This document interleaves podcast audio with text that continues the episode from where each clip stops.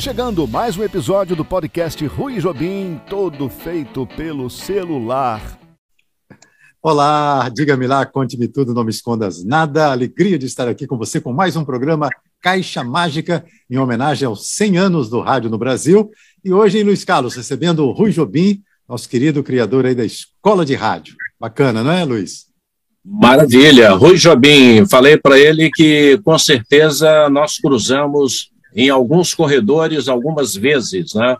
É, ele esteve na Globo também, na época eu ainda estava na Rádio Globo, e aqui eu gosto muito de fazer uma vinheta, eu já brinquei, nós tínhamos Rui, Rui Porto, ah, aqui é. nós temos o Rui Jobim.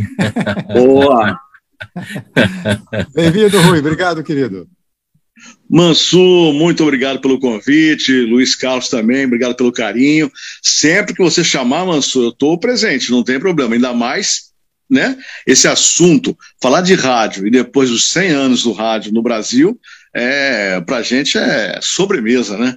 Sobremesa. Muito obrigado.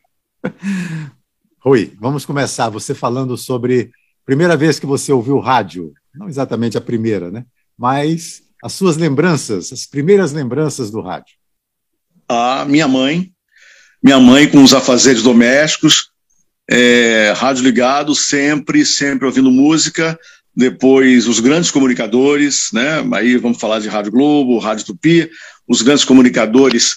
É, tem um gato aqui, Mansur, tem problema não, né? É. Cismou aí. Entrevista ele gosta também, sabe? Ela é ela, é a Mila, também gosta de rádio. Então, mas assim, é, a primeira coisa que eu lembro é minha mãe nos afazeres domésticos e eu muito pequeno, ela ouvindo e mas eu lembro dela se emocionando, sabe?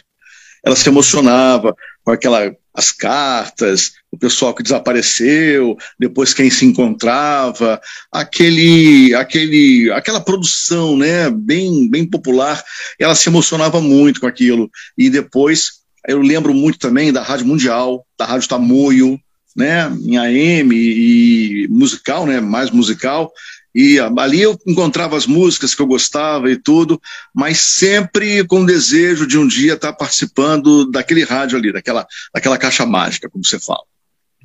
Muito bom. E você imitava também locutores quando você era criança? Olha, o, o Mansur, eu imitava, né? Graças a Deus a gente não tem essa gravação, mas eu imitava.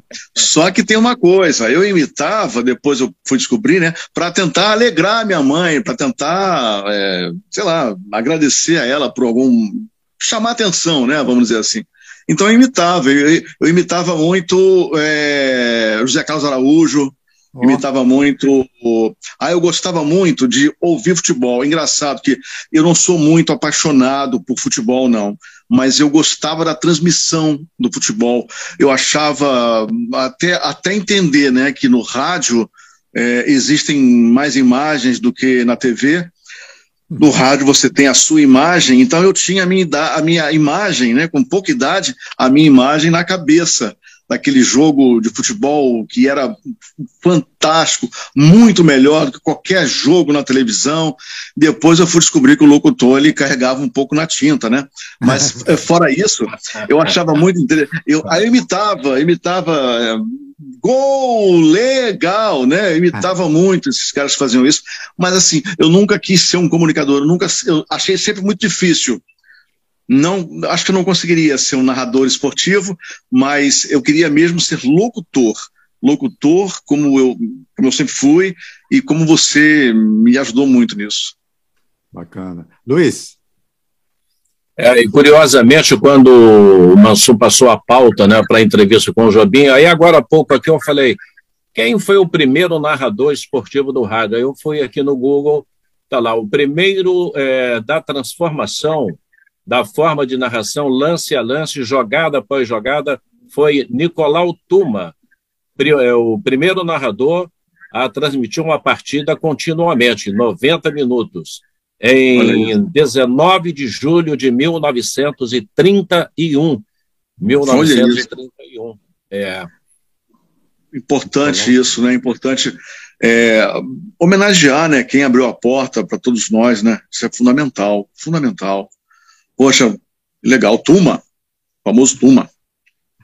Ô, Rui, vamos falar depois da Rádio Cidade, que você, em 1977, vai visitar a Rádio Cidade, vai se encontrar com quem lá? Quem vai receber você na cidade?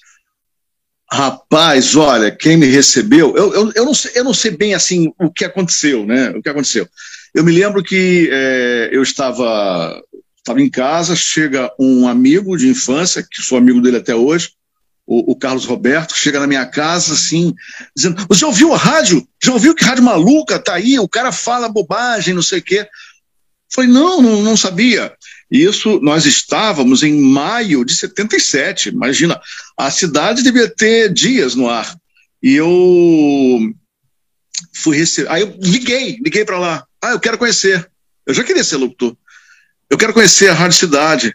Ah, tá, então tá. Marcaram, muito simpático, marcou conosco. E assim, eu me lembro que, é, como a Rádio Cidade ficava ali onde hoje é o Into, né, é, é, perto da rodoviária, eu desci no ônibus ali na rodoviária e fui, e fui caminhando, eu e esse meu amigo, fomos caminhando até o prédio né, do JB, e muito calor, muito calor. Quando eu entrei no prédio da JB, já, já aquele ar-condicionado já melhorou a situação, né? E eu fui recebido por um cara que hoje eu tenho o prazer de falar que é meu amigo, Clever Pereira. Olha. Fui recebido por, pelo senhor Clever Pereira, porque eu faço questão. Clever me recebeu, me levou até lá o, o sétimo andar da cidade e falou assim: é, quem está no ar agora é Eládio Sandoval. Abriu aquela porta. No que ele abriu a porta, Luiz, ali ali a porta, a, a porta abrindo para mim ali né, faz parte da, da, da figura do rádio para mim. Eu senti aquele ar-condicionado muito forte, né, em contraste com o calor. Depois eu senti a música no meu entrar assim, sabe, bater no meu peito, e era Dana Summer, Hot Stuff. E o, o Sonoval estava lá. Na hora que eu entrei, não deu dois, dois segundos, ele falou: minutinho só que eu vou falar. Eu falei: meu Deus, eu quero fazer isso da minha vida, custe o que custar. Ficamos lá, batemos um papo rápido, Daqui a pouco o Clever nos pegou, nos levou na JBAM para conhecer, mas ali mudava completamente.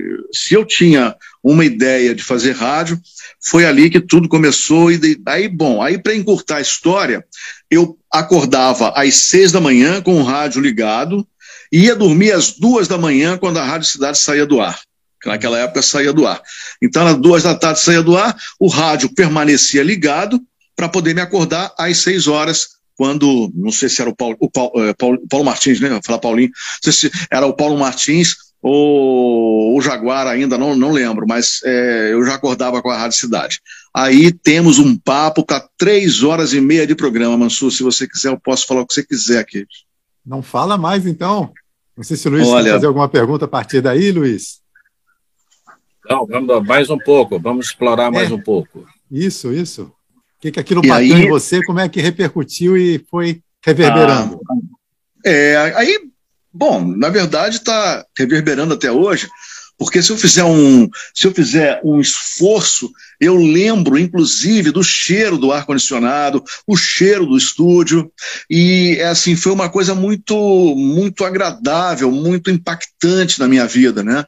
E quando eu voltei para casa, quer dizer, eu voltei para casa, naquela época não tinha como comunicar, não tinha celular, não tinha nada, meus pais já estavam desesperados, né? Cadê? O que aconteceu? É, eu, eh, eu estava na Rádio Cidade, ninguém. Como você foi lá? Mansur, eu tinha 13 anos. É. 13 anos. 13 anos e uma voz muito pequena, não tinha como. Todos os meus é, amigos diziam: Rui, não tem como, você não tem vozeirão, locutor de rádio só tem vozeirão. Eu falei: ah, meu Deus do céu, eu quero saber disso não. Eu quero ser locutor de rádio mesmo com voz pequena. E aí aconteceu de. Aí, bom, a paixão pela Rádio Cidade começou. Eu, eu gravei muita coisa, eu gravava, imitava, é, é, sempre, sempre ouvi muito o Fernando Mansur entrevistando, falando muito sobre MPB. Depois eu entendi que cada um ali tinha o seu papel, tinha o seu, o seu, porque assim, até então não, não tínhamos isso, né? Até então o FM era rádio de consultório, dizia rádio de elevador, né? Mas quando a Rádio Cidade entrou, ela entrou de uma forma tão despretensiosa, eu acho, não, não sei, eu já conversei muito, conversava muito com o Carlos Townsend sobre isso, e perguntei para ele, Townsend, tudo foi planejado? Ele, ah, algumas coisas sim, outras coisas não. Outras coisas, os, os próprios locutores, eles é, ensaiavam e, com, com autorização ou não, colocavam no ar, faziam e acabava dando certo. Porque eu, inclusive, uma vez, eu, eu perguntei ao, ao, Carlos, falando com ele, ele falou, Townsend, né? Eu falei assim, Townsend, pô, parabéns pelo trabalho e tudo. Ele falou, olha, eu acho que qualquer um, qualquer um ali faria o que eu fiz, porque o mercado estava realmente necessitado. Tudo bem, ok, mas o fato dele ter vindo lá dos Estados Unidos com, com essa com a cabeça fresca, com outra ideia, eu acho que foi muito, muito importante, entendeu? Não sei se a Rádio Cidade, feita com o Clever, feita com não sei quem mais participou lá daquela seleção, teria sido esse sucesso todo. Não importa, importa que todo mundo comprou a briga, todo mundo fez a, a, a melhor rádio que eu já ouvi na minha vida. É, e é isso aí. Uma vez o, o Paulo Martins, numa entrevista, para mim, ele falou o seguinte: Rui, não dá para voltar a fazer tudo de novo, não dá. Pegar uma galera, fazer festinha de fim de ano e falar bobagem no ar, não dá. Aquilo está guardado numa caixinha, dentro de uma gaveta, e vamos curtir o que passou, mas é, fazer igual não dá. Agora, eu gostaria muito de voltar ao passado e, pelo menos 10 minutinhos, ouvir aquela, aquela rádio cidade com aquele som maravilhoso estéreo, porque até então o FM não era todo estéreo, só algumas, algumas emissoras eram, e a Rádio Cidade já começou com a luzinha vermelha acendendo no equipamento, no receiver em estéreo, o que foi uma loucura, porque é, naquela época me perguntaram assim: ah, como é que eu acho a Rádio Cidade? E eu falava: olha, você vai girando o dial, né, com a mão, porque naquela época não era digital. Vai girando o dial. Quando apareceu uma luzinha vermelha, você para, porque ali é a Rádio Cidade. Você quer marketing melhor do que esse, amigo? É, aí logo depois também começaram a falar assim: ah, a Rádio Cidade é vermelha, mas a outra rádio que vier pode ser azul. As rádios vão escolher as cores. Eu falei, gente, e eu acreditei, né? Porque eu não sabia nada, não tinha nem noção, né?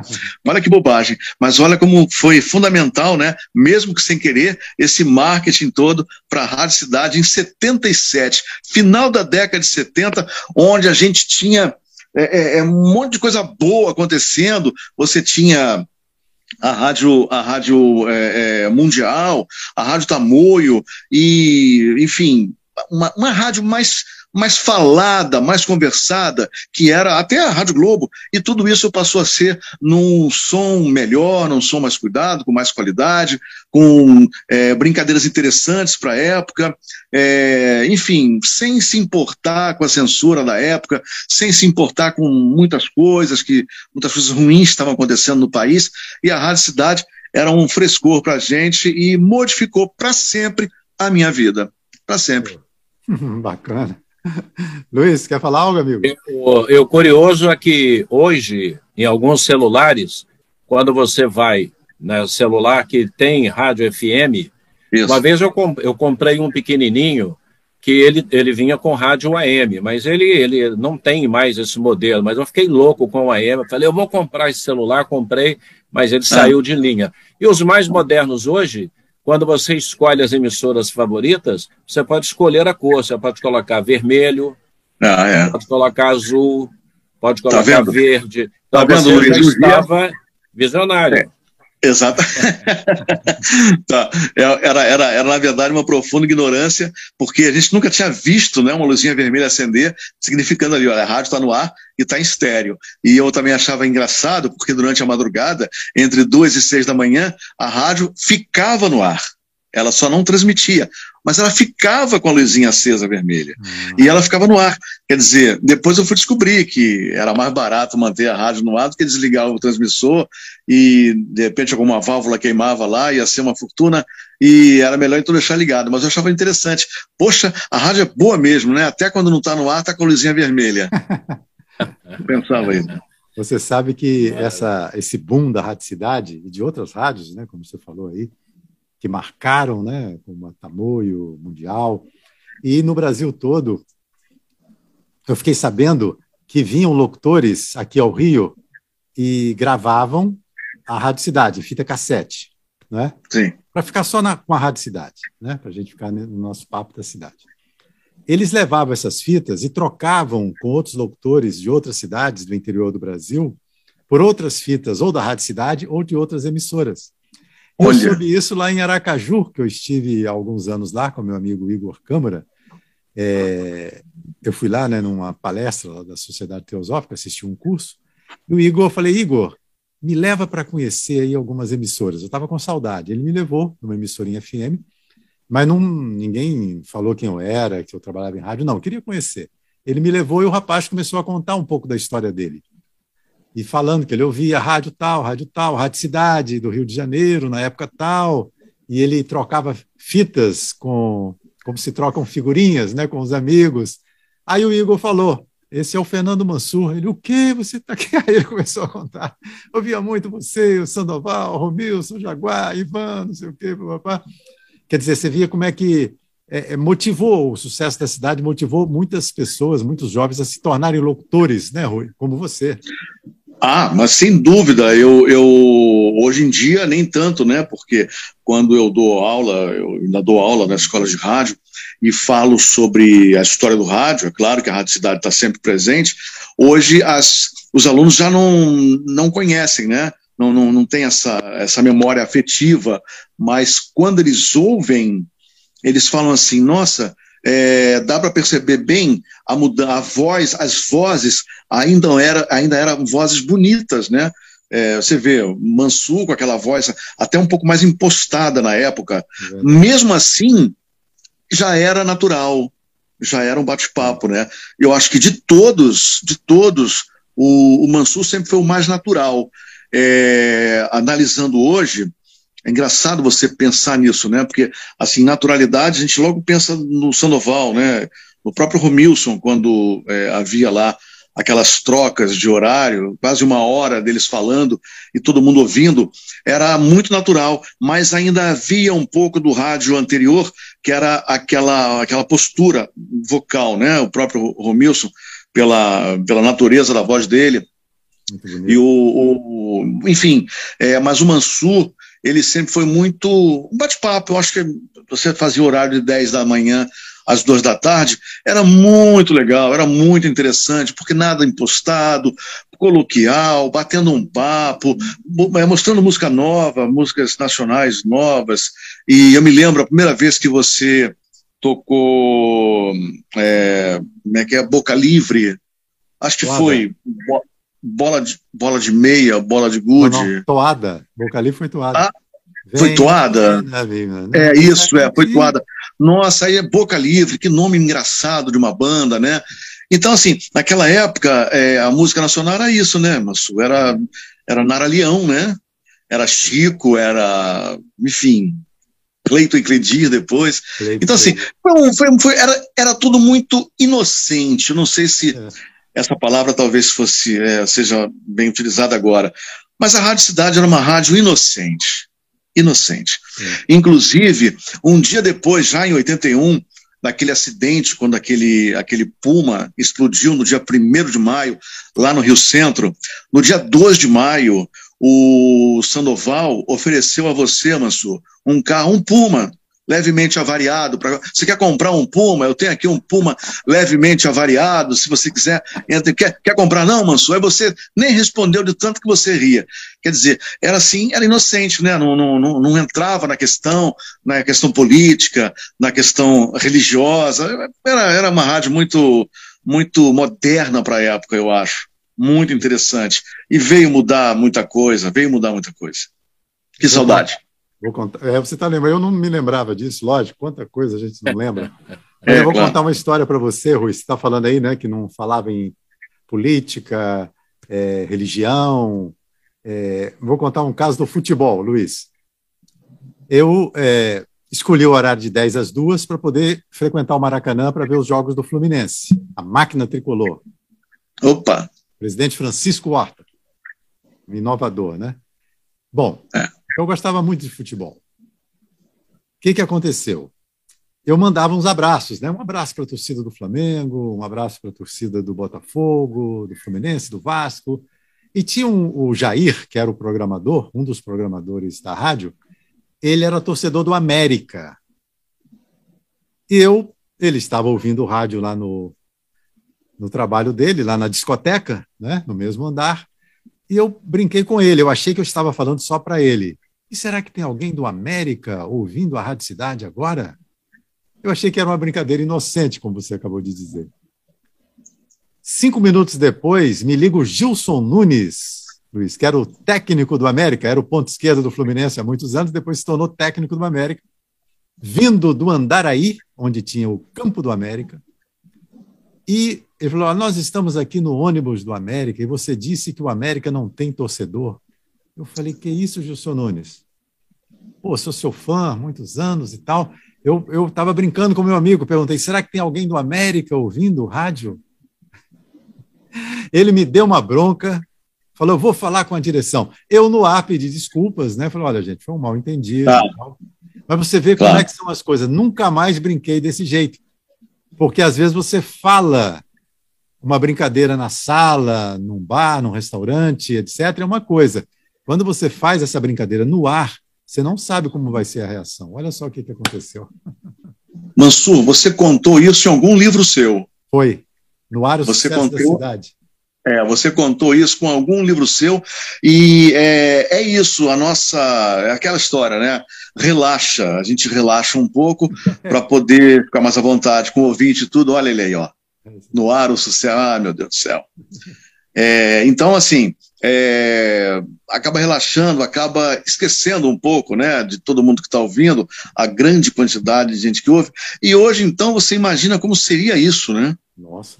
Hoje tem que ter um cuidado muito grande para qualquer assunto pode se transformar numa catástrofe, né? Então, é, que bom que você viu de lição, né? Foi. Que bom que aconteceu isso, que bom que ele ligou, né? Interessante, Foi. bacana. Boa história. Luiz, amigo. É, o, o Rui falou, e aqui quase todos, né? A maioria fala na Rádio Mundial, né? E depois veio a Rádio Cidade. Aí é uma pergunta que até o Mansur também pode responder. Eu estava imaginando, pensando outro dia. O Big Boy emplacaria na Rádio Cidade? Seria um sucesso absoluto? Mansur, posso falar um pouquinho sobre isso? Lógico, deve. É, Big Boy é, não, não conheceu, né? não viu, morreu meses depois, né? ele morreu em dezembro e a cidade foi ao ar em maio. Ele não, ele não, não ouviu, é, mas com certeza ouvia rumores de que viria uma outra rádio FM e como viria uma rádio FM e como todo mundo na época, o descrédito foi geral, né? Por que, que vão lançar uma rádio FM se tem até pouco receptor FM? Não, não vai, não vai dar em nada, né? Não tinha muita perspectiva, mas em conversa com o Townsend, o Carlos Townsend, é, ele me garantiu que ele não levaria na, no primeiro momento o Big Boy, porque eu não sei, eu não sei é, não chegamos a entrar em detalhes, mas é, ele talvez ele não gostasse muito de dizer que a Rádio Cidade foi uma cópia da Rádio Mundial. Ele não gostava muito disso, embora eu entendo, eu até entendo, porque muita coisa que tocava na Rádio Cidade, obviamente, já tinha tocado na Rádio Mundial, porque era, era, era sucesso, não tinha como você não tocar. É. Né? Mas é, eu acredito que o, o, o Townsend não, não levasse assim, logo de primeira, até porque o Mansur pode falar melhor do que eu. Eu, eu, eu, eu leio, eu, eu estudei, eu depois eu fui amigo de todo mundo, né? E acabei descobrindo isso. É, as sessões de treinamento, né? Como o Townsend pegava as fitas cassete e botava vocês para vocês é, não, não fazer igual, né? Mas que, ah, enfim, não podemos esquecer também da onda disco, né, americana, que chegou aqui com força total. Naquela época também a novela Dancing Days, tudo isso foi muito. É, ajudou muito, né? Ajudou é. muito a impulsionar a, a Rádio Cidade. Mas eu acredito que no primeiro. Pode, pode até ser que depois o Big Boy fosse para Mundial, para saísse da Mundial e fosse lá para a Rádio Cidade. E tem muita coisa errada na internet, né? Eu, eu, eu, leio cada coisa errada na internet. Eu já li que o, o Big Boy, o Newton, né? O querido Newton, foi é, diretor da Rádio Mundial. Newton não queria saber disso. Newton queria saber de tocar música, queria saber de fazer o show dele. Não queria ser diretor de nada, não. Mas disseram lá, ah, ele foi diretor, por isso é que ele falava daquele jeito, porque ele podia fazer o que ele quisesse. Ah, tanta história errada, tanta história que a gente tem que botar em ordem agora, né, Massu? É para isso que você está aqui, né, Massu? Falando sobre os 100 anos do rádio no Brasil e dizer: olha, Newton nunca dirigiu rádio nenhuma, nem queria, embora tivesse até talento para fazer, não queria essa responsabilidade. Ele queria ser feliz, como eu acho que ele foi, né? Foi. E marcou, marcou seu nome na história. Você falando do Carlos aqui no, no, nesse livro, eu entrevistei algumas pessoas, lógico, lá da Rádio Cidade é, e o Carlos tem aqui, eu pergunto para ele, Rui, é, para os locutores, Carlinhos, quais eram suas intenções? Ele fala assim: eu queria um apresentador que fosse uma companhia para o ouvinte, mas não o que o apresentador da Mundial era. Quando eu vi um dia na Mundial uma prancheta com vários slogans já programados para serem ditos naquela determinada hora, eu, entre aspas, chorei de tristeza. Eu não sabia o que o locutor da, da Rádio Cidade iria ser. Eu sabia o que ele não iria ser. Então, é, a, a Mundial tinha todo é. o script, né? não saía do script. Grandes locutores. Oduvaldo Silva, Bianchini, nossa, Sensacional. Roberto Brizola, era um timaço, né? A gente ouvia encantado. Mas a, a, era um timaço. É. Mas realmente o, o Big Boy sim saía mais do script, mas é, o Big Boy saía do script. O Big Boy, ele, ele, a, a voz dele era muito pequena para a época, então a possibilidade dele fazer era daquela forma, né? E emplacou, foi interessante. É. E é, eu me lembro que ele já falava uma vez isso, já há muitos anos, numa entrevista, que ele era o único ali que sabia falar inglês. Então, uhum. quando vinha alguma coisa, alguma música americana ou inglesa, algo parecido, os locutores, por mais famosos, por mais belos locutores, eles titubeavam no, no, inglês, não falavam bem o inglês. E aí o Newton, que era programador, ficava muito chateado. Falava, pô, ele está falando errado, não é isso. Aí o diretor falou, então você vai lá e faz. Pô, mas eu vou lá com essa voz que eu tenho, com essa voz eu não consigo fazer nada. E foi justamente, Manso, é. Pela voz dele, o jeito maluco, né? E diziam: ah, esse esse esse cara, esse é, disc jockey é muito, falava na época, né? Aloprado, lembra disso? Muito aloprado, é muito, é, com certeza é drogado, deve ser muito drogado, coitado do Newton, né? Só tomava fantaúva na época, não, não, não, não se drogava, ele tinha que fazer personagem, né? Então o personagem entrava ali na frente e assim eu, eu, eu acho que é, por ter sido tão diferente, né? Se ele tivesse continuado conosco, morreu muito cedo, muito, muito cedo. cedo. morreu de asma muito cedo e assim, enfim, é, lamentável isso.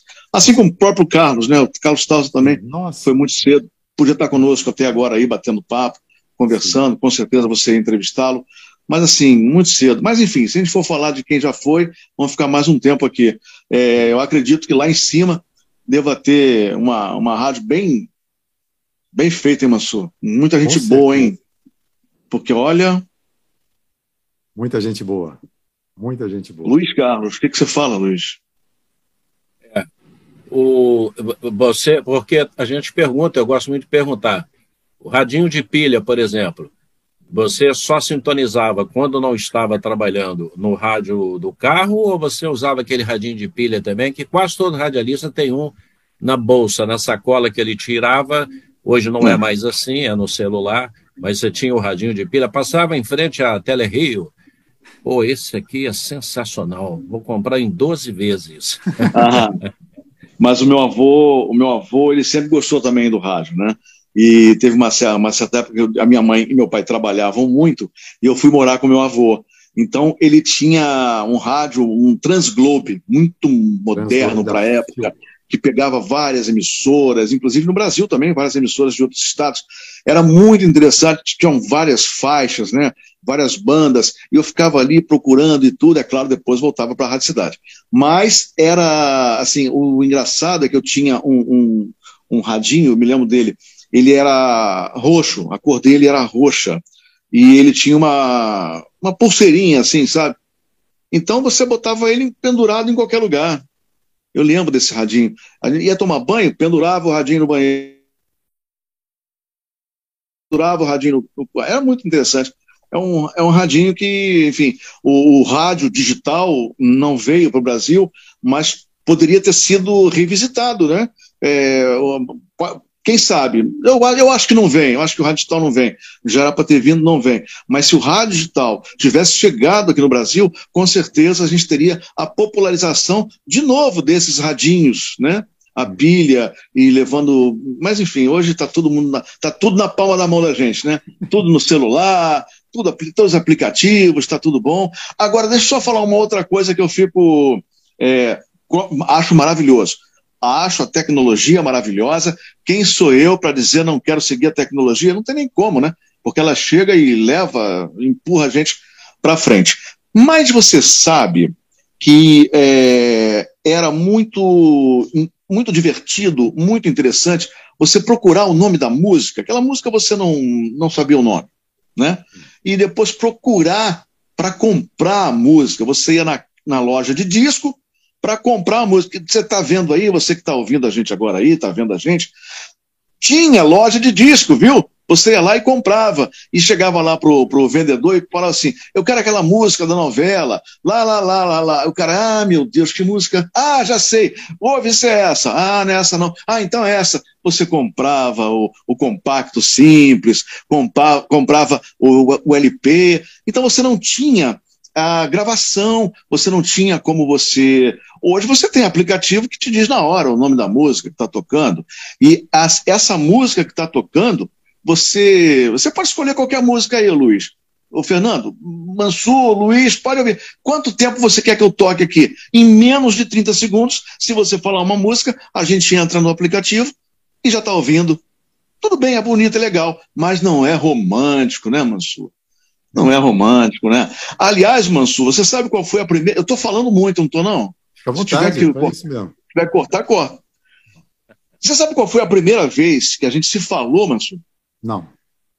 Lembra que estávamos no. No. Como é que é? Aquele. Esqueci o nome. Bom, enfim, era um festival de música, esqueci o nome. Um festival de música que a Joyce ganhou ah, com Clara e Ana, né? Clariana. Clara e Ana. Engraçado que hoje eu sou muito amigo da Ana, trabalhei com a Ana. Oh, muito engraçado. Eu, eu, trabalhei com a Ana. Nem sabia, né, que ela ia ser minha amiga depois. Ela é muito um minha amiga, Ana. De só de é, exatamente, Clara e Ana. E aí, Mansur, você é, pediu no ar ah. se algum ouvinte tivesse a gravação para levar até você. Oh. Foi assim que nós conhecemos, nós nos conhecemos. Você levou? Esse meu, esse, esse meu amigo, Carlos Alberto, falou: Rui, você quer conhecer o Mansur? Vamos lá, eu tenho a gravação que ele pediu. Oh. E, fui lá. Aí você agradeceu. Me agradeceu no ar e tudo, você vê. Olha, olha como é que já era, já eram os planetas se alinhando, tá vendo? Sim. Já eram os planetas se alinhando. Vou falar mais, então. Fala, já que fala. eu posso falar. Já que você me chamou para falar, agora vai ter que ouvir, Manso. É o seguinte: é... depois disso, depois de muito tempo, acho que uns dois meses, três meses depois, não dá para precisar muito, eu encontrei com você na praia, ali em Copacabana. Eu estava no posto 4 e você ali mais perto do posto 6, perto da Djalma Auric, e eu olhei assim, eu falei, ah, não é possível. E o tempo estava muito nublado, né? Eu falei, não, cara, Mansur não é doido, vir à praia essa hora com esse tempo nublado. Mas tava lá você, era você. Aí eu falei para você, eu quero ser locutor de rádio. Olha. Ah. E você falou, não é assim. Primeiro, perceba se você realmente quer ser locutor ou se você quer ser um grande ouvinte. Você não precisa, se você gosta muito, talvez ser somente ouvinte possa ser interessante. Falei, Mansur, Eu, eu hoje, hoje eu ia falar, Mansur, você está sendo educado, mas não está entendendo o que eu estou falando. Essa já é uma proposta de muito tempo. Tem cinco anos que eu penso nisso desde a época antes da Rádio Cidade entrar no ar. E quando a Rádio Cidade entrou no ar, fechou a ideia. Eu vou ser locutor, vou ser locutor. E aí, é, nesse dia, você falou assim: ah, então se for assim, não tem jeito, você vai lá na rádio, fica lá comigo um tempo. Falei, Mansu. Aí sabe o que, que, sabe que você me pediu? A primeira vez que eu fui lá? Não. Me pediu uma ideia de. Tinha um programa lá patrocinado por uma marca de cigarros, Hollywood, que era o Ao Sucesso com Hollywood. Sim, nas horas assim, cheias. Cinco, cinco para hora, cinco para hora tinha que ter aquele o sucesso com Hollywood, né? Bom, então você colocava um pouquinho da música antes, no, durante o comercial que você colocava depois, você botava a música no ponto e soltava logo depois que começou a acabar. Um marketing muito interessante, muito legal, porque. E era geralmente, geralmente não, tinha que ser um, um sucesso mesmo, né? Tinha que ser uma, um flashback. E aí, é, eu algumas vezes dei opinião nesses flashbacks. Oh. Eu não posso botar isso no currículo, mas para o meu currículo pessoal, isso é muito importante. É muito, muito interessante. E teve uma vez que eu estava com Paulo, Paulo Martins, e ele falou assim: Ah, agora eu vou tocar Hollywood, eu vou, vou tocar música tal. Eu falei: E Paulo, não toca não, porque o Sonoval tocou à tarde. Sério? Tocou à tarde. Eu falei: Meu Deus, bicho. Olha isso, tá vendo? Ou seja, depois de tantos anos, você vê como é que eu fui fundamental na programação da Rádio Cidade, tá vendo? Mas Você faz parte do time, eu não sabia. Eu, eu, eu falei isso pro Carlos Townsend. Ele falou: Poxa, Rui, se você fosse pelo menos uns 10 anos mais velho, com certeza a gente tinha conversado. Eu falei: Mas tudo tem seu tempo, Carlinhos. Só o fato de dizer que eu poderia ter feito parte desse time, para mim já estou consagrado. É para mim, eu estou consagrado. Eu, foi muito interessante. E não foi dinheiro, né, Mansur? É. Não, foi, não, não, foi, não, foi, não foi sucesso, não foi dinheiro. Foi uma grande brincadeira, tudo, né? É, foi. foi, tudo muito, muito inocente, como eu volto a falar. É, é claro que depois a coisa é, azedou um pouco, naturalmente, nada é para sempre, não tem como. Mas é, se você quiser falar sobre radicidade, fala aqui mais duas horas, Mansur. É, não, estou gostando, que está até surpreendendo a gente, né, Luiz? Essa é, abordagem aí, Você ficou surpreso agora com essa da praia, né? Sim. Não, está no meu livro. Eu botei no livro isso. Sim. Livro que o Mansur fez o prefácio, né? Foi. Que eu pensei assim, não tem, eu fiquei com muito, muito receio do, do, do, do Mansur não, não querer fazer o prefácio. Pô, por quê, né? Por que ele vai fazer? Mas quando ele falou, tudo bem, eu faço, eu estava na PUC, eu me lembro disso. Eu estava ali no Pilotis. Aí você me ligou e falou: Olha, faço sim, pode mandar que eu faça. Eu falei, cara, fiquei tão feliz, ganhei o dia, ganhei o livro, e foi muito bonito aquele prefácio que você fez, muito legal. E quando eu fui é, te visitar lá no UFRJ, a primeira coisa que você fez foi pegar um exemplar e levar na biblioteca para que a biblioteca da UFRJ, aqui na Praia do Flamengo, tivesse essa, é, esse exemplar do livro. Muito obrigado. Mansur, só tenho a agradecer a você, só tenho a agradecer por tudo. Agradeço a você até as coisas que você nem sabe que fez por mim. É um grande comunicador. Vamos assim, falar né? de uma coisa, então.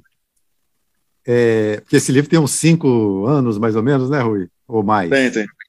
Deve ter isso. E você vai reeditar, provavelmente, né? Boa. Uma edição é, ampliada, revista, não é? É, isso. Né? Esse capítulo novo aí de, de internet, etc. É, das Mas eu convidei você para dar uma palestra lá para os meus alunos, falar desse livro na UFRJ, não foi? Foi, foi. Vamos bater um papo com eles? Não é? Foi. E, foi sim. E a Carolina de Freitas, eu gostaria que você falasse para o Luiz Carlos a, a, e para os nossos companheiros aí, espectadores, nossos colegas, sobre essa figura muito importante nas nossas vidas. É, mas é, é, mais uma coisa que eu te agradeço muito, porque você bem sincero, tá? Você, quando é, entra em rádio, eu vejo isso com os meus alunos hoje, eu sempre falo para eles: olha, não é assim. Quando você alcança o objetivo, parece que pronto, acabou, já alcançou o objetivo, tá tudo certo. E, é, assim, muito, de forma muito arrogante, eu nunca imaginei que eu precisasse de uma fono, nunca nunca imaginei. Então, quando eu, eu comecei na rádio Roquete Pinto, na madrugada, e logo depois eu fui para a Rádio Estácio. Da Rádio Estácio, eu fui fazer um teste na Transamérica, e foi lá na Rádio Transamérica que tudo aconteceu para mim, tudo, mas assim, muito jovem, né? Eu era, tinha, tinha 18 anos, era tudo muito jovem, muito rápido, e eu achando que estava tudo bem, não tem nenhum problema, né?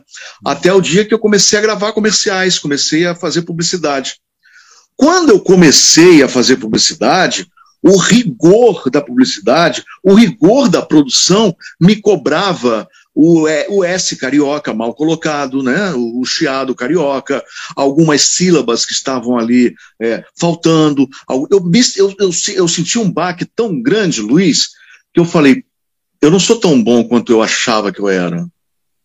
E aí, ouvindo com detalhes, ouvindo as, as gravações, eu falei, eu, eu, eu, não, eu não sou eu, eu não sou bom, eu sou ruim. Eu preciso de uma fono.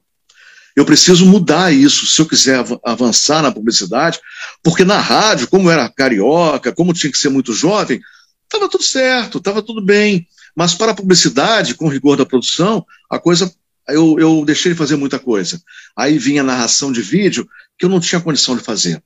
Não tinha condição de fazer porque a respiração estava errada, porque é, é, o tom estava errado, estava um pouco mais acima por conta da rádio. Então, para manter o tom. Bom, aí, não sei como, novamente o Mansur é, entrando para nortear o meu caminho, falou assim: eu vou te arrumar, uma... conversa com uma fono. Eu falei: tá, tá bom, fomos lá. Carolina, olha, e ela trabalhava aqui em Botafogo, e eu, a primeira vez que eu ouvi a Carolina, eu falei: que interessante. Ela começou a passar para mim alguns exercícios que eu falei, isso não vai dar certo. Não, eu, eu, quero, eu quero sair, eu quero ficar bom amanhã, sem imaginar, né, que fono é, é exercício, é rotina, é você se conhecer, né? Você saber onde está o erro, é você colocar no sangue, como eu falo, né? Colocar no sangue, largar o vício, colocar a coisa correta. Eu fiquei, eu acho que talvez uns dois anos com a Carolina, até o dia que ela falou assim: Eu acho que eu vou te dar alta. Eu falei: Não, não tem como você me dar alta, não quero, não quero alta. Não, mas está tudo bem. Não, não quero. E aí, é, foi uma, uma, uma, uma diferença tão grande no microfone, ainda da Rádio Transamérica, porque eu fiquei até fiquei na Transamérica até 90, 1990, eu entrei em 84, fiquei até 90, e durante a, a, o meu período da Transamérica, a fono aconteceu, a voz mudou. O posicionamento vocal do Rui mudou. E eu é, fui chamar a atenção na rádio, porque na época o Eduardo foi o Eduardo Anderson, nosso amigo Eduardo, também outro que foi muito cedo. O Eduardo falou: Rui, solta mais, mais jovem. Não era isso, entendeu, Massu? Era a voz que estava mudando, né? Então é, eu tinha que fazer de novo um personagem, sabendo que talvez não fosse o correto, mas a Transamérica me deu um personagem diferente. E eu, eu visitava muito São Paulo, eu ia muito à Jovem Pan voltava querendo fazer igual a Jovem Pan, e não podia, né? Mas garotão ainda queria fazer igual a Jovem Pan, não podia, na Transamérica não era Jovem Pan, e ah, quando eu fui para Rádio RPC, lembra, Márcio? Rádio Sim. RPC, lá do lado da Rádio Nacional, aí eu comecei a conviver com aquelas feras da Rádio Nacional, comecei a fazer um programa jornalístico de manhã, uma rádio dance, fazendo um programa jornalístico onde eu podia falar um pouco mais, podia contar as notícias e falar como a Carolina me ensinou. Mas teve um, um dia que eu falei assim: olha, se a, se a, se a doutora Carolina hoje me colocar para rolar no chão mais uma vez, eu vou pedir para sair. Porque eu não aguento mais ficar rolando no chão.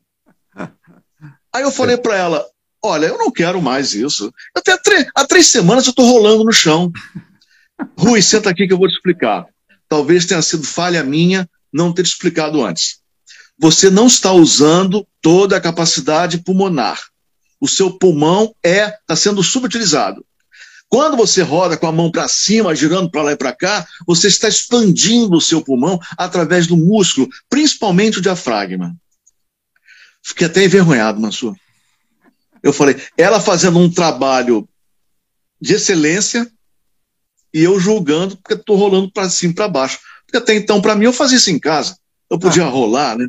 Para cima e para baixo, mas como a fono é importante. Eu falo isso, a escola de rádio, nós temos duas fonos, porque eu não acredito que alguém consiga resolver pepinos sozinho. É, é extremamente perigoso você ter um problema de fono.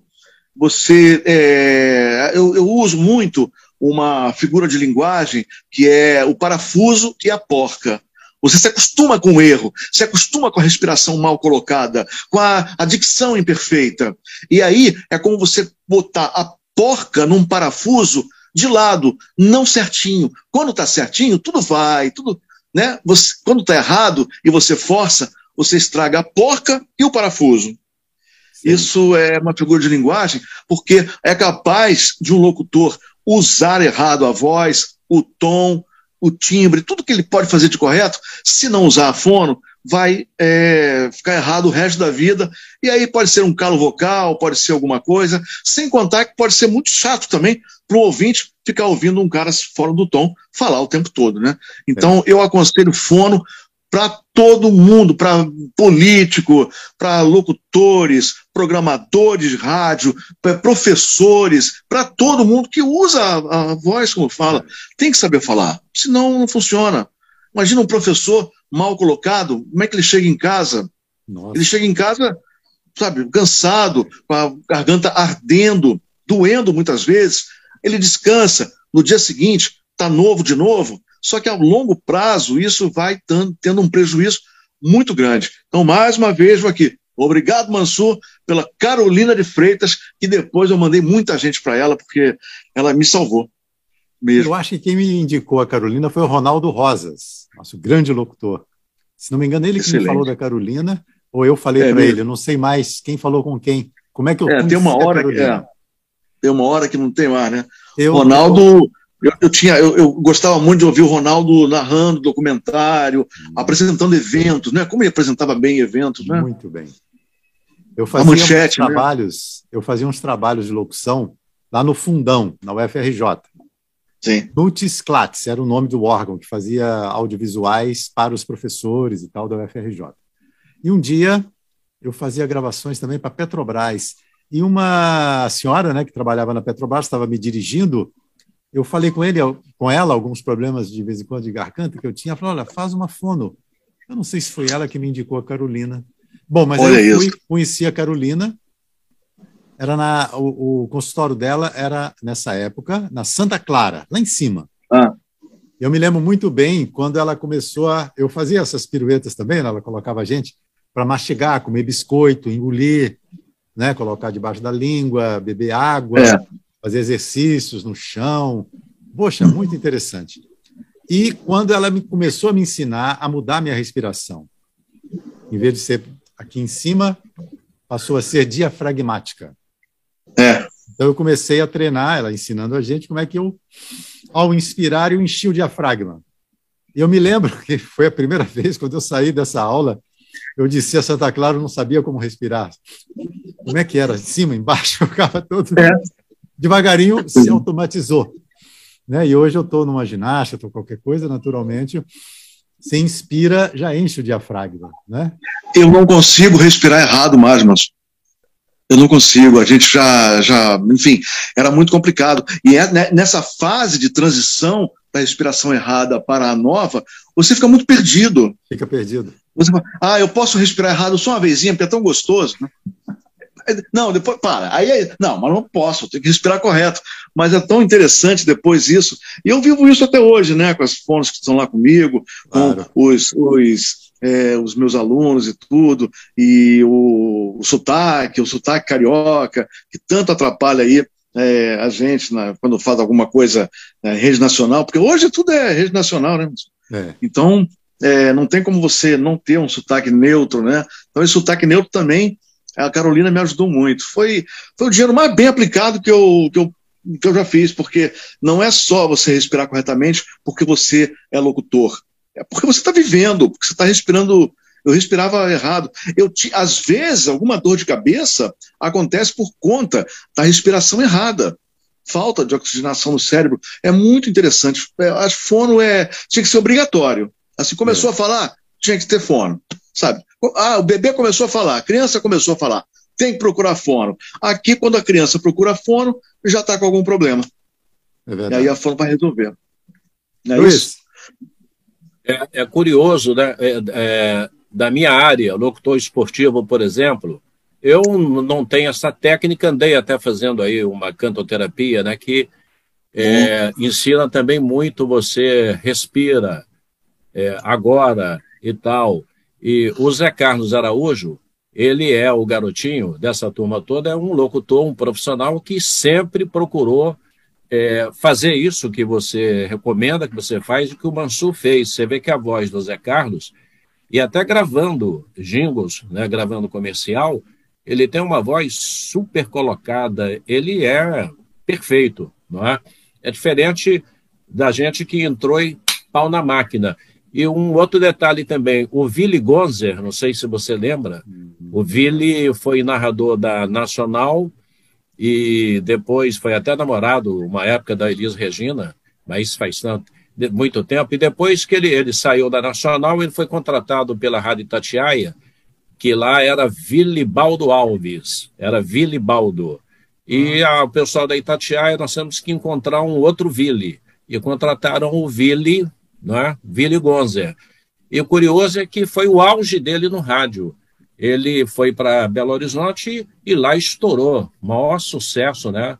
É, saudoso Vili também já, já subiu.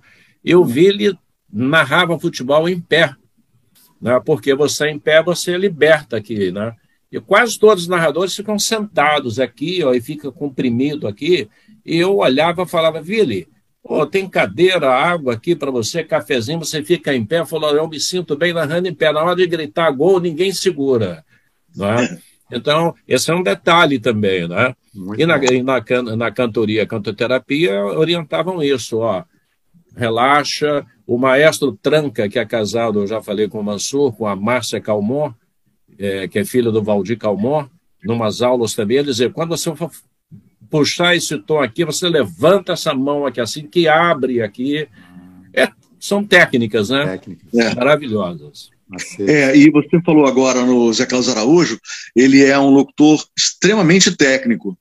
Extremamente técnico.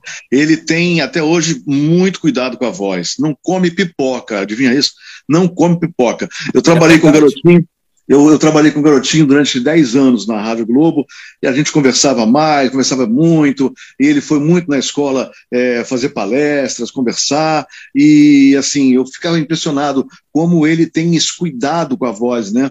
É aquela história que eu já falei aqui. Às vezes a gente chega num ponto e pensa que, ah, não preciso mais.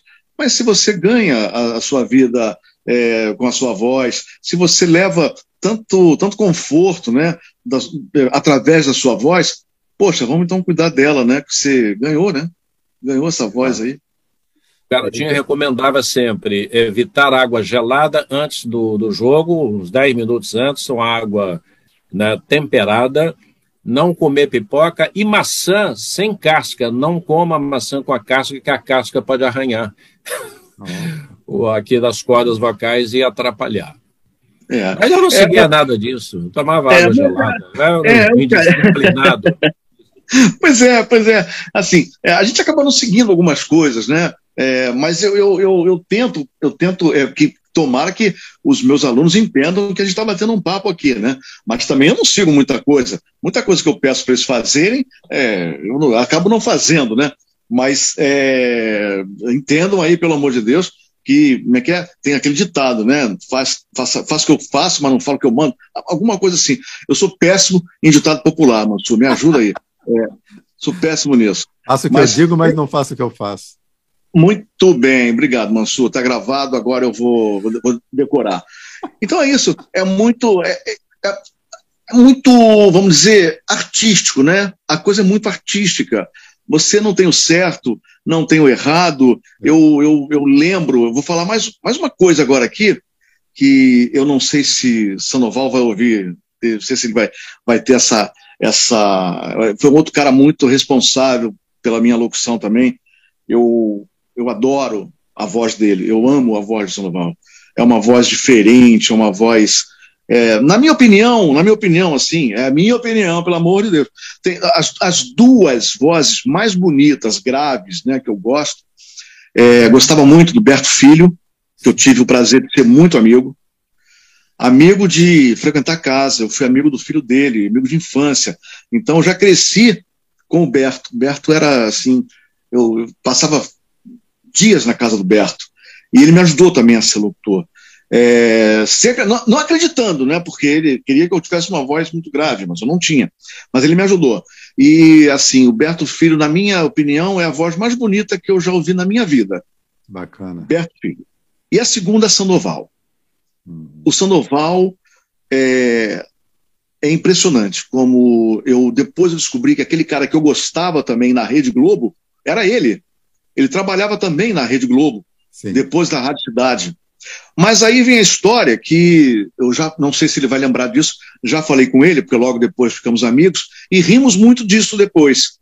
Nessas idas à Rádio Cidade, eu percebi que Sandoval não usava o fone no ouvido. Hum. Todo mundo usava o fone do ouvido para quando abrisse o microfone, cortasse o som da caixa, para você não fazer uma viagem à cega, né? Você sabia o que estava tocando, a rádio no ar, com você ali ouvindo. Bom, enfim, beleza. Isso era uma. Claro, tem que ser assim. Não tinha opção. Quando ligava o microfone, cortava o som da caixa. Acabou. Só que todo mundo ouvia com ouvido. Ele botava o fone em cima da mesa e regulava o volume do headphone para não dar microfonia no microfone. É, até legal. aí tudo bem, né, moço? Sim. Até aí, até aí você também já deve ter feito isso, eu já fiz isso, tudo bem. Até aí tudo bem. Mas aí, quando ele chegava no final da frase, ele fechava o microfone sem acabar de falar o restante da frase, da palavra. Então ele falava a hora, né? por exemplo, 4 e 10. Ele, ele vai falar 4 e 10 no Rio. Ele falava 4 e 10 no Rio. Oh. Ele cortava. Oh. E aí, o dilema meu era o seguinte: o que, que eu falo? Falo para ele que está cortando? Não falo para ele? Quem sou eu, um cara de 14 anos, dizer para o cara que está cortando o fone, porque ele está usando o fone errado? Eu vou falar: olha, Sonoval, você me desculpe, mas você está usando o fone errado, não é assim que usa é, é na orelha, é no ouvido, entendeu? Para você ouvir. Então, para com isso, você está cortando o final da tua, da tua palavra. Não falei com ele. Ah. Não falei. Aí ele falou assim: podia ter falado, bicho. Qual o problema? Oh, podia ter falado. Muita gente falava isso para mim. Muita gente falava isso para mim. Oh. Porque na opera... a operação era muito rápida, muito dinâmica. É. Então ele abria o microfone, falava alguma coisa e fechava. Quando ele fechava, ele cortava um R, cortava um S, cortava alguma, algum som final. E eu entendia que era por conta daquilo, porque eu tinha visto ele fazer. Eu falei, isso não vai dar certo. Mas, Mansu, eu tinha 14 anos, né? Isso não pode, é. não pode ser normal, né? não, não você é muito observador. Você é, é muito, observador. muito, muito, muito. Eu falava, eu pensava nisso. E aí, eu falava com meu amigo: o que, que eu faço? É por isso, o que, que eu faço? Cara, não vai falar para ele, vai falar: se você quer ensinar o padre a rezar a missa, mas tá errado, o padre tá rezando errado. Mas depois ele, ele riu Ô, muito dessa Deixa eu te perguntar. A gente está tentando falar com o Sandoval, né? Ele mora nos Estados Unidos, está é. aposentado, trabalhou na ESPN muitos anos, né? Sim. Afastou de rádio, mas ele tá ainda está pensando ele, em aceitar o convite, né? Mas ele é uma pessoa muitíssimo querida, eu admirava e admiro muito ele, mas naquela época eu ficava encantado vendo o Sandoval os improvisos. Eu imagino, Mansur, eu imagino, eu imagino. Eu Mas imagino foi. que ele, ele, ele, ele foi, assim, a parte muito criativa, né? Foi. Ele foi, foi a parte muito criativa. Ele, eu tenho muita saudade dele no ar. Sei que talvez fosse diferente, mas eu ficava ouvindo a ESPN só para ouvir o cara. Ah, legal. É, Quando ele e o Romilson saem da cidade, né? Tem uma época ali, a cidade fez um estouro assim, uns três anos, uma coisa. Foi. Em um determinado momento, eu não me lembro bem o ano. 81. É, hein? 81. 81. 1981. Sandoval e Romilson vão para a rádio Antena 1, colada na cidade, né? Juntinho ali. Como é que foi isso para você? Foi um impacto? Foi, primeiro, uma tristeza, né? Porque o som da Antena 1 não se comparava ao som da Rádio Cidade. E a gente percebia isso. A gente percebia que a Antena 1 ainda era, vamos dizer, muito feita à mão, né? Não tinha aquela aquele compromisso todo que a equipe do Jornal do Brasil dava para a Rádio Cidade, né? A gente percebia muita falha, muita mas ficou muito na comunicação dos caras, né? O Sandoval é. e o Romilson conseguiram fazer uma boa rádio. O Eloy De Carlo também nessa época trabalhava, o Salu também trabalhava com eles. Então, assim, tinha, era, era, era um bom time, mas não tinha qualidade. Ficava muito, acho que, na mão do Romilson, a programação musical. Posso estar falando besteira, mas ficava muito na mão do Romilson. E o Sandoval, aquele jeitão dele, né? Acabava levando a rádio. Mas eu. Eu sofri um pouco, porque eu ficava entre lá e cá, né? Eu ficava lá e cá, lá e cá. Mas eu não nada superava. Era como se fosse um grande horário, né? Seis da tarde, uma troca de horário dos dois numa rádio só, né? Eles é. saíram, faziam a troca de horário na Rádio Cidade e foram fazer a troca de horário o tempo todo lá na Antena 1. Mas para mim o que pecou na época foi realmente o, a qualidade sonora, que eu já tinha referência da melhor qualidade sonora da rádio da Rádio Cidade. A antena era diferente, a antena da rádio era diferente, a, o transmissor era diferente. Então, tudo isso acarretou. Eu, eu sabia que eu estava ouvindo uma rádio é, um pouco abaixo da qualidade da, da Rádio Cidade, mas que também não era problema na época, porque até hoje né, o que vale é um conteúdo. Eles tinham conteúdo. O Romilson e o Sonoval tinha conteúdo. Parece que eles estavam mais à vontade para brincar, para falar e tudo, mas isso não, não abalou minha paixão pela Rádio Cidade, não. De forma alguma. Nós vamos passar para a escola de rádio. Luiz? Opa! Uma pergunta, meu amigo? Comentário? Ah, no tema escola de rádio? O que você quiser. Pode startar aí que eu vou, daqui a pouco eu vou encaixar uma. Vai lá, Mansur. Tá. É, porque o Rui já falou, né? Ele trabalhou em várias rádios depois e foi uma experiência muito rica, fonoaudiologia, o aprimoramento, fez curso de locução também como aluno depois vai criar a sua própria escola, o seu próprio curso, não é? e até hoje tem mais de 20 anos, não é, Rui? E como é que está funcionando hoje a escola de rádio com tantas modificações aí na, na, área da comunicação? Como é que você vem se adaptando? Não é? Dá o um endereço aí também para os espectadores, tá. para os nossos amigos. Eu vou, eu vou tentar resumir, porque é, assim, depois do rádio é a minha paixão, né? é, eu, eu, eu, comecei a descobrir que eu gosto muito de ensinar. Né? Talvez eu nem seja um professor, ah, não sou professor, mas eu, sou, eu, eu hoje é, acho que eu sou um produtor, um produtor de vozes, e tenho me dado bem com isso. Felizmente, tenho acertado, tenho acertado. E uso muito o que você falou, Massu, uso muito as coisas da Carolina, o que ela me passou, uso muito as dicas, uso muito tudo que eu vivi, tudo que eu passei. É, durante cinco anos eu fui coordenador da Rádio Globo FM e isso me deu muita, é, é, muita, muita garra, muita bagagem para o erro, para o acerto. Eu devo muito à Rádio Globo. É a verdade é essa, eu devo muito à Rádio Globo. Mas para corrigindo você aí, a, rádio, a escola de rádio vai fazer 29 anos, meu senhor.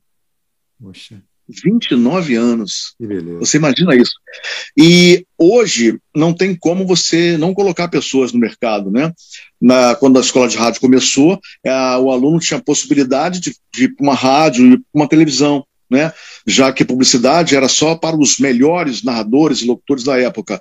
Hoje não. Hoje nós temos é, a publicidade carente de vozes novas, vozes desconhecidas, se o aluno quiser, ele faz a própria rádio dele na web, o próprio canal dele no YouTube, enfim, ele pode narrar audiobook.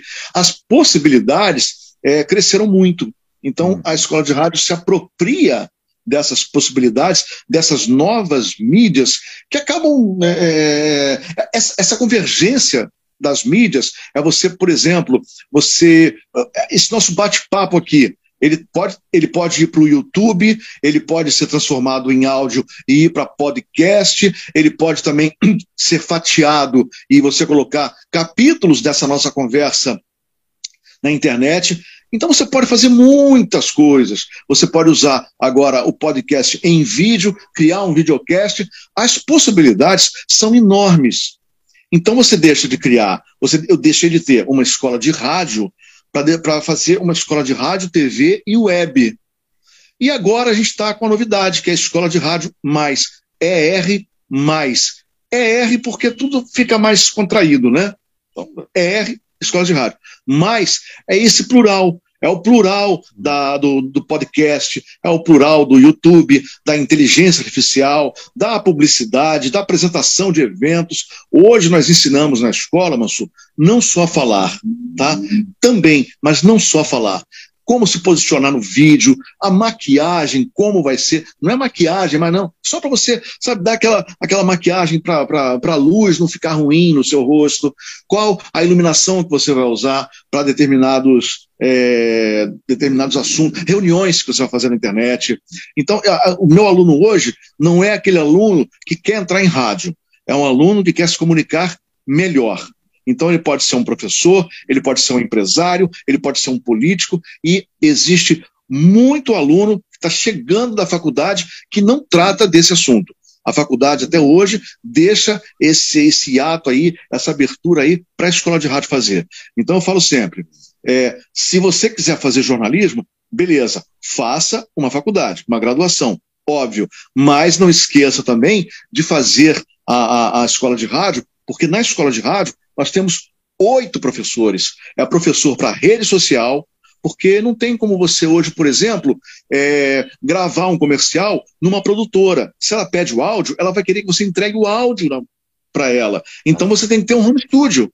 Como é que se cria um home studio? Como é que você faz? Como é que você edita o seu material gravado? Como é que você manda esse material? Como é que você chega no mercado? O portfólio, a demo, quanto você cobra? E como é que você faz é, a, tua, a tua profissão? Como é que você vai gerenciar a tua carreira? Então, tudo isso a gente está tá, tá fazendo agora.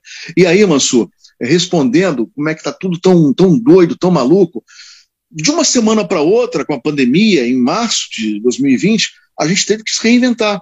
Pegar o programa todo e colocar o programa online. Então, o aluno não sabia fazer online, o professor também não sabia fazer online, fomos juntos e hoje nós temos uma aula híbrida, até por conta disso. Eu costumo dizer que a pandemia, ela não criou as coisas, ela apenas acelerou o passo, acelerou o ritmo. Então, hoje, por exemplo, até é, coincidentemente, hoje nós estamos começando uma turma, logo mais às sete da noite, onde nós vamos ter aproximadamente quatro pessoas, seis pessoas presenciais e umas quatro, cinco ou seis online. Porque a câmera pega o professor e o aluno pode fazer a pergunta na hora, não tem problema. Ah, eu estou achando que vai chover, então não vou para o Maitá ter aula ao vivo na escola de rádio. A aula é a mesma pelo link aqui no, no, no Google. Então eu vou ficar porque não quero pegar chuva. Ah, eu estou cansado. Ele não perde, o aluno não perde conteúdo se ele ficar em casa. E detalhe, se de forma alguma, nem presencial, nem vendo o, o link ao vivo, ele possa, possa ir à aula, a aula fica gravada para que ele posteriormente tenha acesso. E se tiver alguma pergunta, já está no WhatsApp do professor para o professor responder quando ele puder. Se isso não é uma integração das mídias, o que, que vai acontecer amanhã ou depois? É, é muito doido tudo isso, Manso. é muito sim. maluco. Na, na, minha época de escola, se você perdesse uma aula, você tinha que copiar o, o trabalho do livro de um colega, do caderno de um colega, mas sem ter a explicação da professora, sem poder acompanhar tudo. Hoje você acompanha tudo. Tem aluno que ouve aula pelo celular dentro do ônibus. Hum. Então é uma forma que ele tem, e a gente bota o podcast também, usa o podcast como sala de aula. Tudo muito interessante, Mansur. Tudo muito interessante. Por exemplo, quando tem a história do rádio no Brasil, eu adoro a história do rádio no Brasil. Eu adoro. Então, assim, eu gosto de falar sobre a história do rádio, mas vamos dizer que eu posso estar tá perdendo tempo, perdendo duas, três aulas falando sobre a história do rádio, se ele pode ir no nosso canal do YouTube, que eu conto a história do rádio lá. eu conto. Então tá tudo gravado, não tem muita diferença. E aí eu aproveito esse tempo para fazer uma aula mais prática, né? Porque eu não acredito na locução se não houver prática. Não, não tem jeito. A escola de rádio, Mansu, é um filho. Você sabe que é, eu sou casado com, com uma, uma, produtora, você conhece? A Cris. A Cris adora rádio também. Aliás, é, quem está começando em rádio agora, vou logo falar, é bom se casar com alguém de rádio, com alguém de produtora, alguém para entender a sua situação, porque senão o bicho pega. A pessoa não vai entender você trabalhando o fim de semana, trabalhando Natal. Se você começar a namorar e casar com quem trabalha junto com você, é muito mais fácil. Você vai ganhar muito tempo aí para explicar. Então, eu sou casado já há 30 anos com a Cris e ela hein, continua sendo a minha sócia. Bacana. Eu não sei se você lembra, a escola de rádio não era minha a escola de rádio. É, é, quem criou a escola de rádio foi o Paulo Beto. Olha, Paulo, não sabia, não me lembrava mais. Paulo Beto criou a escola de rádio. E, quer dizer, o saudoso Paulo Beto, né, um grande amigo que me deixou assim, em três dias descobriu uma doença incurável e nos deixou muito rapidamente, tem três anos isso, até hoje sinto muita falta do Paulinho. E o Paulinho falou, Rui, quer fazer comigo? Porque nós estávamos, sim, sim, vocês eram muito amigos. É, ele, ele, eu, ele, foi, ele me convidou para voltar para a Rádio Universidade. Só que o salário da Rádio Universidade não era nem perto do que eu ganhava na Rádio RPC. E quando eu falei que não ia, o, o Marcelo Campos, que era diretor da rádio, diretor da faculdade, falou assim: Rui, vou fazer um negócio com você. Dá umas aulas na faculdade, que aí eu, eu complemento o salário. Eu falei: opa, beleza, até então eu nunca tinha feito aula. Aí ele falou assim: Marcelo, me passa então o programa para eu estudar e preparar a aula. Não, não tem programa. Faz uma coisa, ó. Faz com o Paulo Beto aí, usa a, a, a, a rádio como sala de aula. Sim. E o que você tem dificuldade no ar, você dá a dica para o aluno. Foi assim que começou a escola de rádio. Olha, a escola de rádio começou formando locutores para FM, dentro da Rádio Universidade. Aí o Paulinho falou para mim assim: Rui, não aguento mais aluno. Aluno é muito chato. É muito chato. Eu quero sair. Eu falei, tudo bem, então eu assumo. Aí eu assumi a escola de rádio. Aí o Paulinho saiu, saiu da sociedade e é, a gente colocou a Cris. Mas assim, tudo com muito carinho, com muito amor e tudo mais. E foi. Completamos agora, vai completar 29 anos, daqui a pouco 30 anos de escola de rádio. E é, continuamos formando alunos de forma diferente. Nós hoje somos um curso técnico profissionalizante, o aluno sai com o registro profissional em que todo mundo é, insiste em chamar de DRT. Não é DRT, gente. A gente tem uma campanha muito grande. A aluno da escola de rádio não fala DRT. É RP, Registro Profissional. Ninguém vai querer ganhar uma delegacia regional do trabalho, né? Uhum. Não é? O nome não é esse. Ficou popularmente conhecido como DRT. Mas eu entendo. Todo mundo vai. Ah, vocês dão DRT? Sim, a gente dá o RP, não uma delegacia. Mas, enfim, é, a escola de rádio continua lá em escoladeradio.com.br. Nós temos aulas ao vivo, aulas ao vivo pelo, pelo é, Google Meet, temos aula, aula ao vivo pelo YouTube, temos aulas presenciais no Maitá, na rua, Maria, é, na rua Miguel Pereira 38, na rua Miguel Pereira 38, é uma casa ficamos lá no terceiro andar, tem um estúdiozinho. Agora, aquela escola de rádio que você conheceu no Catete, com sete salas e tudo, essa escola não há mais necessidade. Não existe mais. Não tem. É, era, era, era muito grande, então ela não existe mais. Nós estamos hoje com duas salas e um estúdio que dá muito conta do recado, até porque a gente é, bota muita coisa na internet, no, no ao vivo mesmo. Aluno, principalmente aluno de fora, de outro estado, que não pode estar no grande centro urbano, a gente acaba encurtando essa, esse, esse caminho aí para que ele possa ser locutor também e trabalhar na rádio dele e diversificar. É, a gente pode também dizer o seguinte: a escola de rádio hoje ela ensina os alunos a criarem as suas próprias escolas de rádio em suas comunidades, para que eles possam reverberar isso, entende? Isso é muito legal. A escola de rádio é um nome muito forte. É. Isso é muito bacana. E você fez parte dessa história. Você já deu aula na escola de rádio, Massu.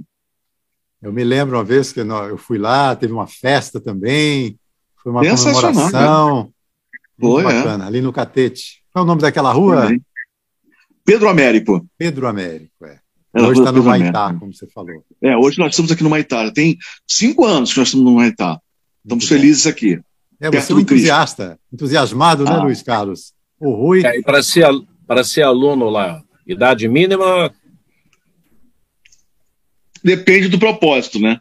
14 Depende anos. Do propósito. É, ah, ok. Ok, não tem problema. 14 anos para menina tá ótimo. 14 anos para o menino, talvez 15, né? Até porque é, muita gente que chega com a vontade de ser locutor, geralmente quer ser locutor esportivo, nessa idade, né? Nessa idade. Tem uma, é, muita curiosidade. O, muito jovem, 14, 15 anos, menino, quer ser narrador esportivo. Agora, algumas meninas. Nós já formamos algumas meninas. Né? A, a nossa a nossa Renata Silveira, que hoje está na, na, Rede Globo, narrando, narrou agora Fluminense e. não me lembro quem é, Fortaleza. Fortaleza. Fluminense Fortaleza, Renata Silveira, foi formada pelo, pelo Edson Mauro lá na escola de rádio. Então, o Hugo Lago, da Rádio Globo, é formado na escola de rádio. Todos os locutores da Rádio Flamengo, da Rádio Fluminense, tudo formado na escola de rádio. Agora já é vício, Mansur.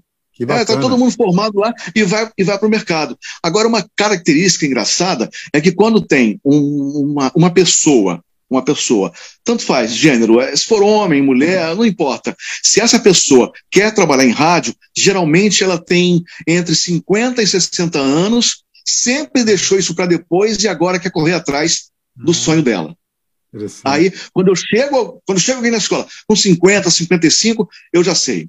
Quis ser locutor, nunca foi, ou todo mundo fala para ela: nossa, sua voz é ótima, por que você não é locutor? Né? Agora, é, muito mais cedo, com 14, 15 anos, quer ser narradora ou narrador esportivo. Aí pode, não tem problema. Aí o Hugo Lago faz lá o. E quem, a, quem a, ajuda a gente, vamos dizer assim, é a Sérgio. Nós temos um acordo com a Sérgio. As aulas do curso de narração esportiva e jornalismo esportivo da Sérgio são feitas na escola de rádio nosso amigo Heraldo Leite. Heraldo. Leite coordena a SERG, é presidente da SERG, e hoje nós temos um, essa, essa parceria que só tem dado é, frutos. Muita gente sai desse jornalismo esportivo e vai trabalhar com jornalismo esportivo, a SERG barra Escola de Rádio. Minha vida é essa, Mansur, fazer o pessoal feliz. E o Luiz Carlos tem lá o quadro da SERG, atrás dele, não. É, tá ali, ó. Olha, é verdade. É verdade, está lá. Está todo mundo dando aula. Quem está dando aula também é o PVC, é a Marta, é o Heraldo, é o Tubino. Todo mundo da SES está dando aula lá agora na escola. Só o Edson Mauro falou, o Edson Mauro, a gente entrevistou o Edson, né? ele falou tão Sim. bem da escola de você, dos cursos, ele é encantado também ah. nessa transmissão de conhecimentos. O Edson, é, eu costumo falar, citar o Edson como exemplo nas aulas que eu falo sobre esporte, que o Edson ele não envelhece. Ele está sempre com um jargão novo, sempre com uma novidade boa da internet no ar e sempre falando alguma coisa no, nova, né? Para quem está ouvindo. Ele não, não, não, envelhece, é muito interessante o Edson. Aliás, é meu amigo, né? Então tem que falar bem dele, é meu amigo. Está me devendo um café, ele sabe disso. Está me devendo um café. Que é, que é o vinho, o vinho que ele, que ele toma, que mantém aquela. Meu Deus. Aquele vozeirão. É, não dá para acompanhar, não, cara. Não dá para acompanhar, não. Dá não. Eu, eu, com o Edson só tomo café, que eu tenho medo de beber com ele. Cara, eu sei que o tempo né, tá, tá chegando lá, mas você falou, por exemplo, chega aí um, um, um, um cara né, com 50 anos e quer ser locutor. Merece um troféu. No futebol, se você chegar para um dirigente e falar assim, eu tenho um cara aí que joga muita bola, ele jogou aonde? Não, ele está querendo fazer um teste. Qual a idade é. dele? Tem ah, 24 é? anos. 24, aí esquece. Tá não velho. tem chance, não tem como. é, mas é a, a, grande, a grande vantagem da voz bem tratada é essa, né, Mansur? A voz não envelhece assim, né? É. Até envelhecer tem muito caminho ainda pela frente. Então, você sabendo usar a voz, usando bem a voz, você vai poder estudar o passado para entender o que está acontecendo agora e não errar no futuro, né? Então é muito, é muito importante. O que você está fazendo aí, que vocês estão fazendo aí com esse canal, é, falando sobre os 100 anos do rádio, é muito, muito legal. E vai ficar para sempre, né? Já é. parou para pensar nisso? Vai ficar para sempre. Quando o rádio fizer 200 anos, é só recorrer à nossa gravação aqui, que vai estar tá aqui. Então isso é, é um trabalho para eternidade, é muito bonito isso. É até emocionante isso. Legal, Rui. Assim Poxa. como os nossos livros, né? Sim. E foi emocionante essa conversa com você. Poxa, fiquei muito feliz. Você nos surpreendeu com muitas histórias aí interessantíssimas. Tá vendo? Quem diria, Massu? Quem diria que ia surpreender você, hein? Tá e vendo? você tem um, você falando assim, você conversava com o Carlos, você ia na rádio, você tinha essa iniciativa, essa coragem, porque muita gente. Você sabe que uma vez eu ganhei um prêmio na Rádio Ponte Nova, eu não fui buscar, porque eu fiquei com vergonha de ir à rádio. Edu Guimarães, o Luiz Carlos conhece. Ele fazia um programa muito famoso lá em Ponte Nova, aos domingos, né? E eu liguei uma vez e consegui ganhar uma daquelas brincadeiras. Não diga sim, não diga não. Ele conversava com a gente e não podia dizer nem sim, nem não. E eu ganhei, mas eu fiquei com tanta vergonha de rádio que eu não fui perder o prêmio. E você, Olha isso. você só ficou com vergonha de falar com o Sandoval que ele estava fechando o microfone antes da hora. É. Mas você é. foi, é. quis visitar, você conversou com o Zé Carlos Araújo, você conversou com o Kleber, você conversou com muita gente, você quis saber da história, quis saber das histórias da pessoa, e você é o profissional que você é hoje. E isso é uma coisa que deve ser dito para os alunos, não é? Conversarem, procurarem saber, não só na internet, conversar com as pessoas de perto assim, fazer perguntas, ter a humildade isso. de reconhecer o valor daqueles que sabem mais e compartilhar Mansur, aquilo que você sabe também. Isso, é, eu falo isso quando eu faço palestras, porque eu faço muita palestra em faculdades. Inclusive, eu não, eu não cobro nada. A, a, quando quiserem falar sobre rádio, sobre comunicação e as novas tecnologias na comunicação, é só me chamar, não cobro nada, tá? Não tem problema. Agora, quando eu faço palestra e eu, quando eu inicio um curso na escola, eu sempre falo: não adianta apenas pagar a mensalidade da faculdade, não adianta estudar aquilo que o professor fala, tem que correr atrás. Já é tão difícil você com, com a faculdade, sem a faculdade, fica muito impossível. Tem que correr atrás. E como você falou agora aí, eu corri atrás, eu fui e tudo. Ninguém falou isso, ninguém falou para mim, ah, tem que ser assim, tem que ser. Não, eu não, eu não tive. Eu hoje faço mentoria, eu cuido hoje de quatro, cinco locutores que vão estourar daqui a pouco, já está até estourando, para você ter uma, uma, ideia. Eu coloquei uma menina na antena 1, agora, semana passada. Nós colocamos a menina na antena 1. Eu estou fazendo já, gerenciando carreira e coloquei uma outra da Antena 1 na Rádio Sul América Paradiso. Sabe? Por quê? Porque sabe da qualidade da, do aluno. Eu não vou mandar qualquer um para fazer teste, não vou mandar qualquer um, só vou mandar realmente se tiver condição de brigar frente a frente, né? Então eu faço muito isso e eu falo para eles, não é só estudar, é estudar tudo, saber tudo que está acontecendo. Agora, para mim, eu não tive algum alguém dizendo para mim isso. Eu apenas fui, porque eu queria fazer, era prazeroso. Assim, ah, na quarta-feira eu vou visitar o Paulo Martins. Aí chegava lá, não era o Paulo Martins, era o Marco Antônio. E hoje eu sou amigo do Marco Antônio, entendeu?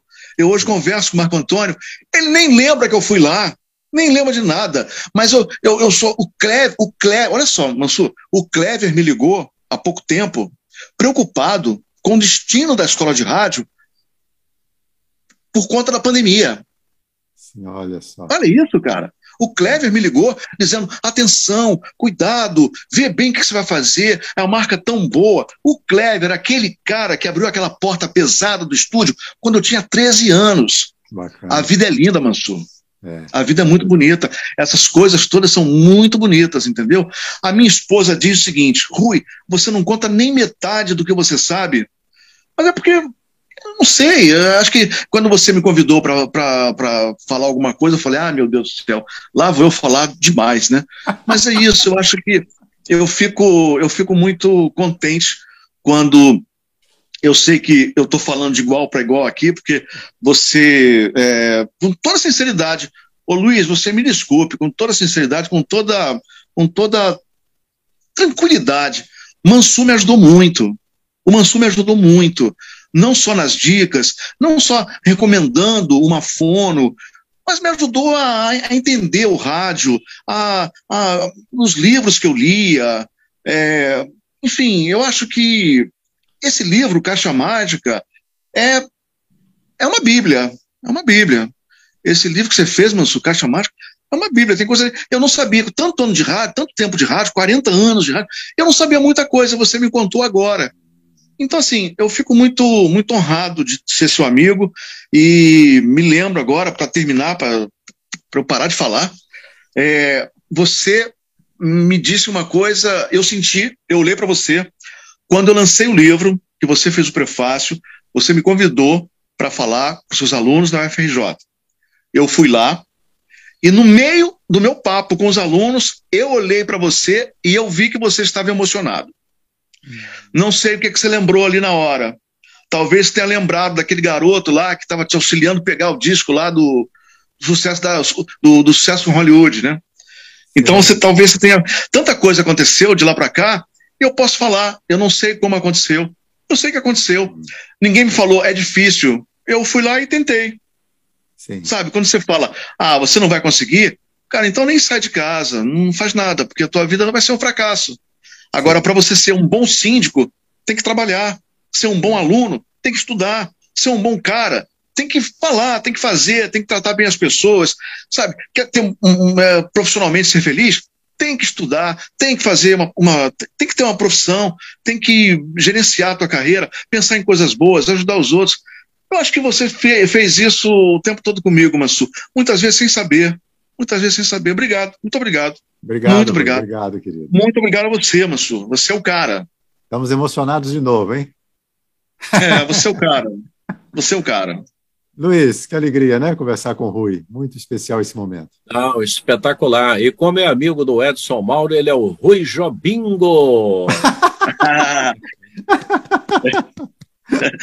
ele é, me chama Jobim.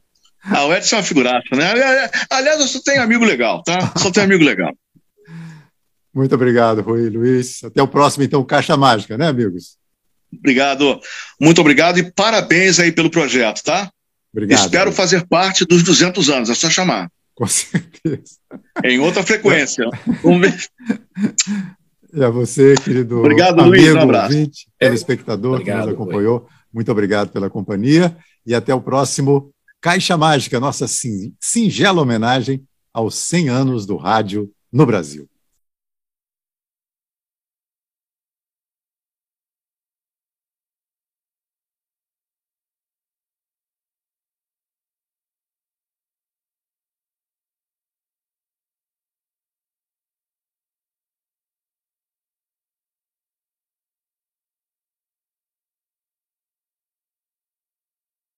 Opa! Nunca é demais lembrar que este podcast é gravado, editado e apaixonadamente produzido pelo telefone. Se você quiser participar, mandar uma sugestão ou até mesmo um áudio, o e-mail é ruijobim@gmail.com, Rui com Y, tá bom?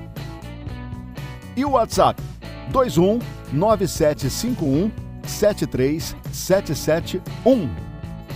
Podcast Rui Jobim, oferecimento www.escoladeradio.com.br.